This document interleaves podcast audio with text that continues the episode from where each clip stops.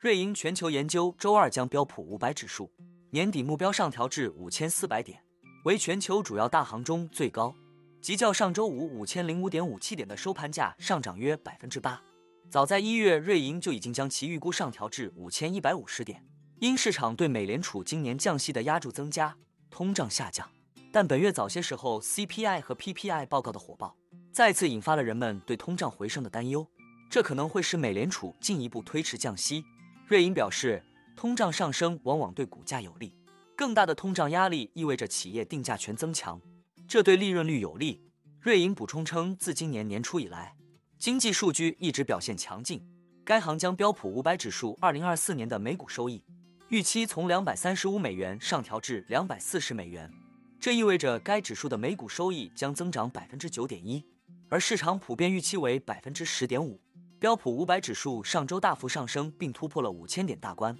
这主要受七巨头以及围绕人工智能的乐观情绪所推动。根据智商所的美联储观察工具，交易员们压住美联储六月份降息二十五个基点的可能性为百分之五十三点一。瑞银还调整了对标普五百指数中几个细分行业的评级，该机构将金融板块的评级从中性上调至增持，原因是交易回升和贷款标准放松。瑞银还将医疗保健板块评级从超配下调至中性。早些时候，高盛策略师也第二次提高了他们对美股的预测。他们现在预计标普五百指数将在今年年底上涨至五千两百点，这比他们在去年十二月中旬预测的五千一百点上调了约百分之二。而十一月最初的预测是四千七百点。高盛策略师预计标普五百指数及其等权重指数的市盈率将保持在接近当前水平。分别为二十倍和十六倍，这使得盈利增长成为美股今年保持上涨的主要驱动力。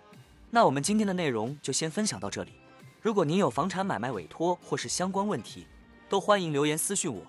那我们下一支影片见了，拜拜。